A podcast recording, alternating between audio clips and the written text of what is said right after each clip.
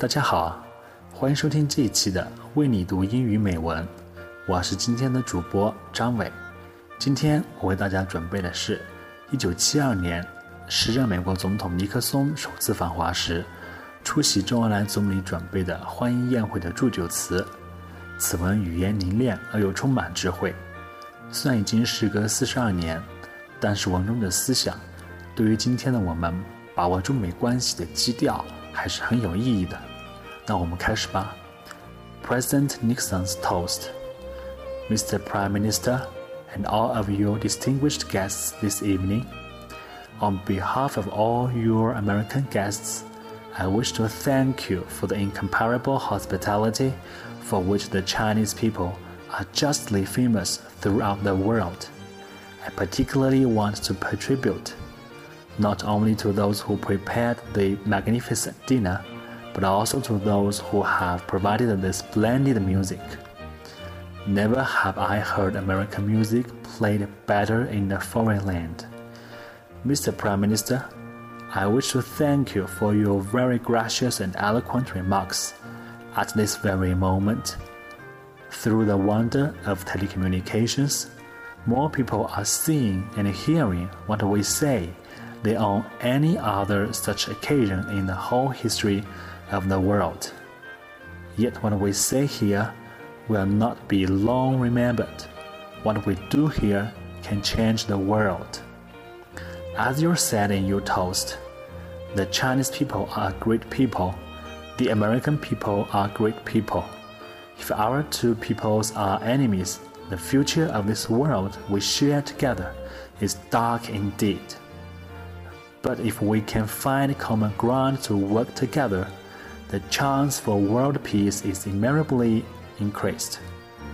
In the spirit of frankness, which I hope will characterize our talks this week, let us recognize at the outset these points. We have at times in the past been enemies. We have great differences today. What brings us together is that we have common interests which transcend those differences. As we discuss our differences, neither of us will compromise our principles. But while we cannot close the gulf between us, we can try to bridge it so that we may be able to talk across it. So let us, in these next five days, start a long march together, not in lockstep but on different roads leading to the same goal the goal of building a world structure of peace and justice in which all may stand together with equal dignity and in which each nation, large or small, has a right to determine its own form of government, free of outside interference or domination. The world watches the world listens. The world waits to see what we will do. What is the world? In a personal sense, I think of my eldest daughter, whose birthday is today. As I think of her, I think of all the children in the world, in Asia, in Africa, in Europe, in the Americas, most of whom were born since the date of the foundation of the People's Republic of China. What legacy shall we leave our children?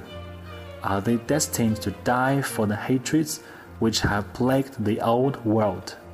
Or are they destined to live because we had the vision to build a new world? There is no reason for us to be enemies. Neither of us seeks the territory of the other. Neither of us seeks domination over the other. Neither of us seeks to stretch out our hands and rule the world. Chairman Mao has written, So many deeds cry out to be done, and always urgently. The world rolls on. Time presses. Ten thousand years are too long. Seize the day, seize the hour. This is the hour.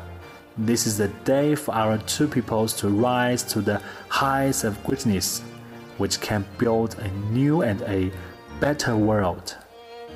In that spirit, I ask all of you present to join me in raising your glasses to Chairman Mao, to Prime Minister Zhou, and to the friendship of the Chinese and American people, which can lead to friendship and peace for all people in the world.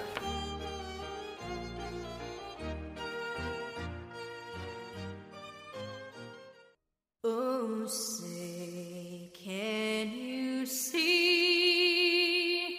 by the dawn's early light what so proudly